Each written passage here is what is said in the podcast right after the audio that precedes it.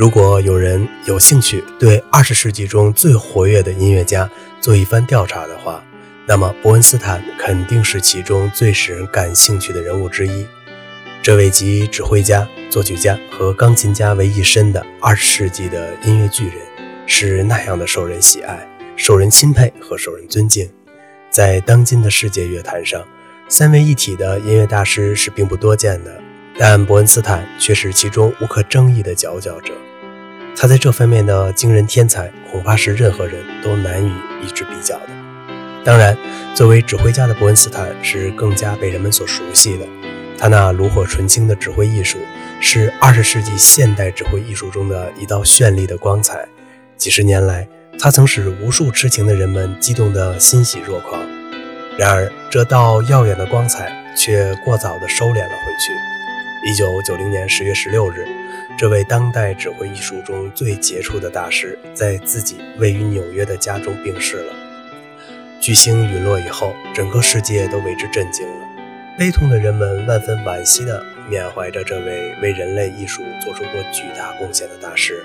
而舆论界则将他与卡拉扬的逝世一起称之为当今世界指挥界中的一个时代的结束。单凭这一点，听众们就可以看出伯恩斯坦所具有的国际影响是多么的巨大了。伦纳德·伯恩斯坦于1918年出生于美国马萨诸塞州的劳伦斯，他早年曾就学于美国的哈佛大学，以后又转入了美国著名的寇蒂斯音乐学院。在校期间，他曾跟随美国著名的作曲家和音乐理论家瓦尔特·毕斯顿学习作曲，并跟随著名的美籍匈裔指挥大师费利斯·赖纳学习指挥。1940年，伯恩斯坦来到了著名指挥大师库谢维斯基在波士顿坦格伍德举办的音乐培训学校中，投在了这位了不起的大指挥家的门下。两年后，即1942年，伯恩斯坦便在波士顿交响乐团开办的。伯克郡音乐中心担任了库谢贝斯基的助手，这期间他曾深得这位大师的赏识。从此以后，伯恩斯坦便以指挥家的身份慢慢的。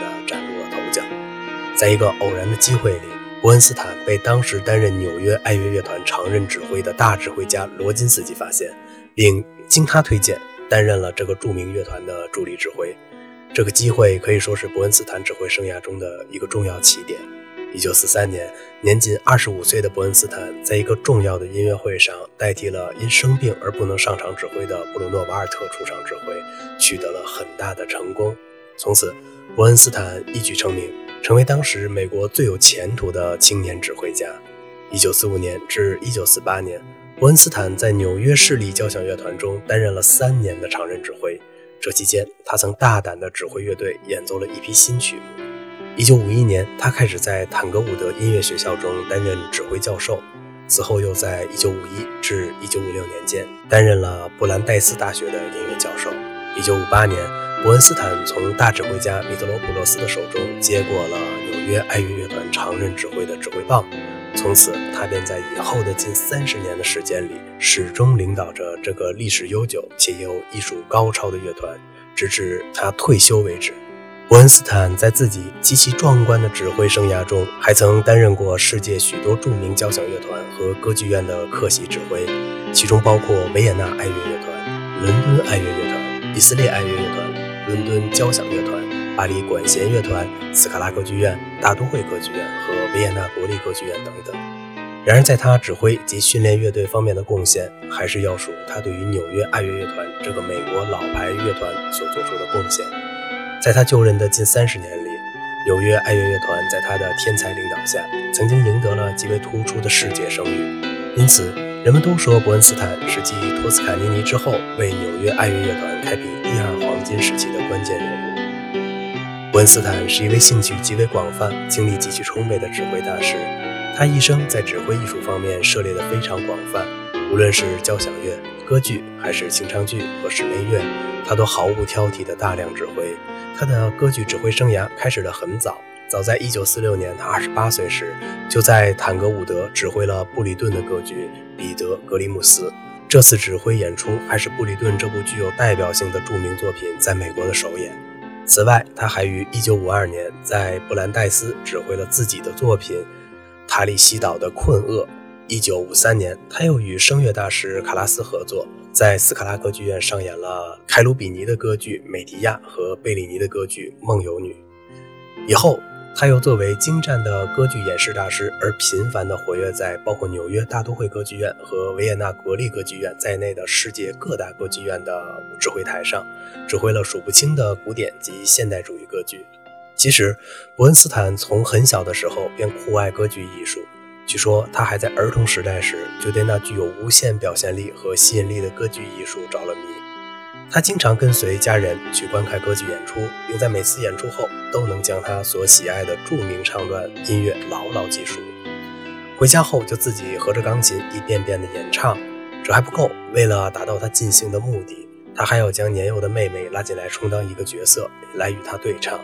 为此，他曾毫不厌烦地一句句地教妹妹演唱和扮演角色，而他则眉飞色舞地享受着自己精心的创造。也别说，经过他的不懈努力之后，他俩竟然能将歌剧《卡门》中的大段二重唱表演下来。然后，伯恩斯坦仍不满足于这样的现状，便叫来了许多与他相好的小伙伴加入到这个阵容中。他将他们组织起来，按照自己头脑中想象来导演他们排练歌剧中的场面。这件有趣的轶事已经完全说明了伯恩斯坦在歌剧艺术方面所具有的惊人而又绝妙的天才。一般来说，一个伟大的艺术家，除了具有艺术上的超人天才和令人望尘莫及的巨大能力及影响力之外，还应该具有正直善良的人品和虚怀若谷的胸怀。在这方面，伯恩斯坦可谓是一个具有典型意义的楷模。从大的方面来说，他是一位极其爱好和平的、富有正义感的艺术家。无论是在战争时期，还是在战后出现的冷战时期，他在这方面都表现出了支持人类和平事业的坚定立场。在第二次世界大战中，他曾积极地加入到反法西斯斗争的行列中，为支援盟军而募捐，而不知疲倦地举行了多次义演。而当战争结束以后，他又为加速人们的互相理解和团结，繁忙地奔走着。他到处去用自己的艺术去感化和教育着人们。他为呼吁削减核武器而举行盛大的音乐会，并在音乐会上指挥了马勒的复活交响曲。而当东西方冷战结束后，他又为庆祝开放柏林墙、实现两德统一而进行的举世瞩目的音乐会欢喜若狂，并抱病指挥了由世界几个著名交响乐团联合演出的贝多芬第九交响曲。这次盛大而又有意义的深远的活动，使得晚年的伯恩斯坦再一次获得了世人无限的尊敬。同时，也使得他在辉煌的指挥生涯的后期，又一次获得了一项耀眼的殊荣。伯恩斯坦不仅具有着伟大而正直的人生观念，同时也有着善良温和的性格和富有修养的风度。在生活中，他既活泼随和，又富有幽默感。除去对艺术极其认真的坚定信念以外，他还是一个极为平常、朴素和平易近人的人。他在指挥乐队排练时，从来不像托斯卡尼尼和卡拉扬那样威严和凛然不可侵犯，而总是在一种轻松、自然、幽默和民主的气氛中与大家一起工作。据说伯恩斯坦在排练时，排练厅的大门总是敞开着，凡是对音乐感兴趣的人都可以进入大厅去观看他的排练。他的大弟子小泽征尔在谈到他的恩师在这方面的情况时说道：“伯恩斯坦在排练时，甚至连街上卖东西的老太太都可以进去看一看。”有时这些老太太们还在排练的休息时向他说上几句慰劳的话，向他表示关心和敬意。而每到这时，伯恩斯坦总是向他们善良地微笑一下。伯恩斯坦是一位十分追求新意的指挥家，他在指挥时从来不过分地恪守传统，而总是在继承传统的基础上来最大限度地发挥自己身上鲜明的个性。一般来说，伯恩斯坦的指挥风格被认为是淳朴直率和极富现代气息的。其实他的指挥风格远远不止以上两点概括。他在指挥时不但有着深刻的音乐理解力，而且还有着热烈饱满的激情。他能将内在的丰富感情和多彩的艺术想象力十分恰当地表现在乐曲的演示上。从技术上来看，他似乎有着一种强大的魔力，能将音乐的速度、力度、音色、旋律、歌唱性以及沸腾般的绚丽音响效果都极其有效和恰当的表现和控制。这些突出的特点，使得他指挥演奏出来的音乐具有着十分新鲜的活力和变化丰富的色彩内容。伯恩斯坦的指挥动作非常豪放舒展，在世界众多的优秀指挥大师中间，他指挥时的动作幅度相对来说是比较大的。有人曾形容他的指挥有着如同舞蹈般的舞姿效果，然而他的指挥却能给人带来一种强烈的音乐律动感。有时使人们仅仅从他的动作上就已经感受到了音乐中的动人美感。但是如果由此便将伯恩斯坦看作是一位外在型指挥家，那就大错特错了。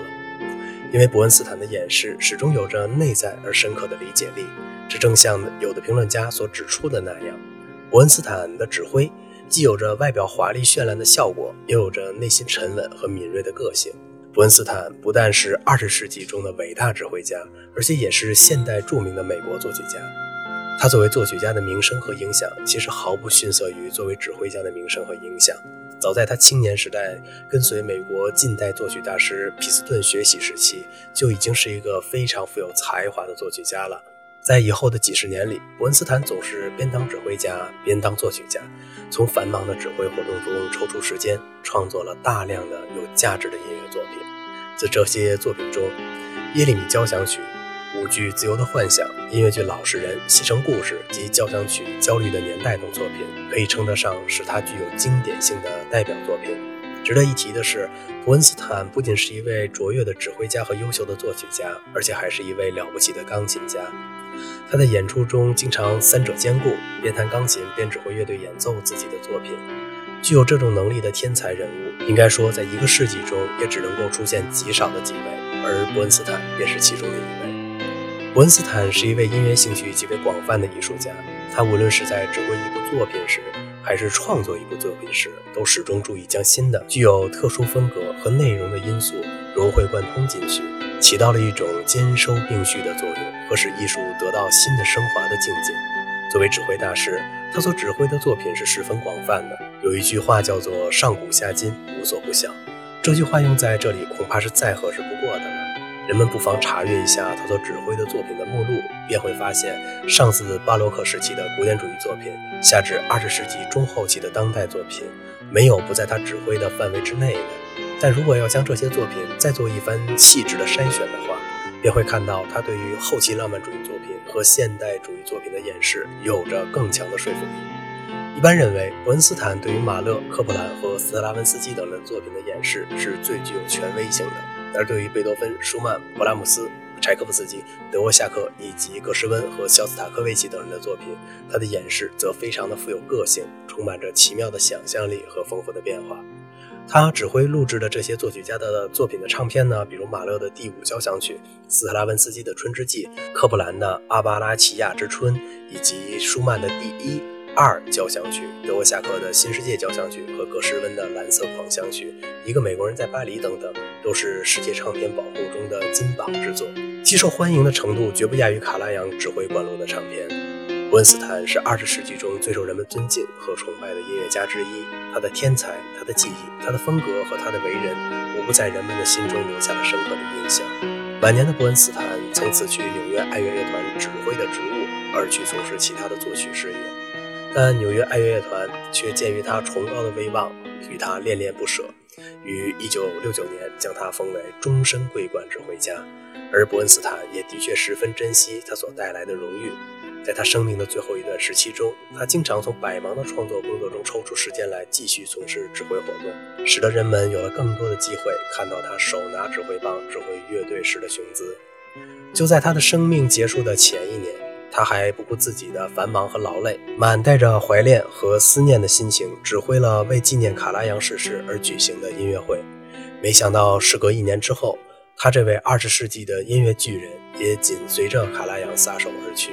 他的逝世曾给人们带来了无限的悲痛和巨大的遗憾，人们再也不能在现场亲耳聆听他指挥的音乐和观看他指挥时的英姿了。所幸的是，现在的激光唱片和激光石板已将他丰厚的艺术。遗产全部收录了进去，他们将使这笔艺术遗产一代代的传下去，而后代的人们则能够通过这些现代途径欣赏到伯恩斯坦的全部艺术精华。这样的结局恐怕才能使人们在失去伯恩斯坦时所留下的巨大遗憾得到一些安慰和补偿之情。好了，今天的节目就到这里了。如果您喜欢这个小小的播客节目呢，请您关注一下主播，并且点击一下订阅。谢谢您的支持，谢谢。